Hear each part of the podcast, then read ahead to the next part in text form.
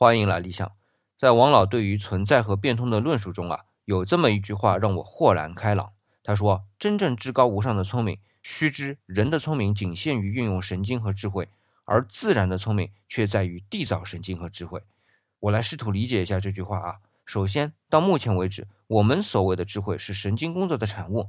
那人工智能先放一边啊，虽然这也是在王老的框架之内的，不过解释起来有点冗长，就先略过。回到神经，它的进化，王老也有深刻的论述，从单细胞到多细胞，再到神经细胞网络的勾连，说得很详细。那在单细胞之前啊，还需要从无机物到有机物的准备过程。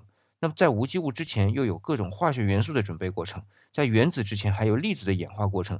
粒子之前还有力场以及能量的演化过程，这些都是为今天的智慧做准备的。而且这个准备的框架是这样的一贯性，以至于在今天的智慧看来，只是在不同形态的层面上机械的重复罢了。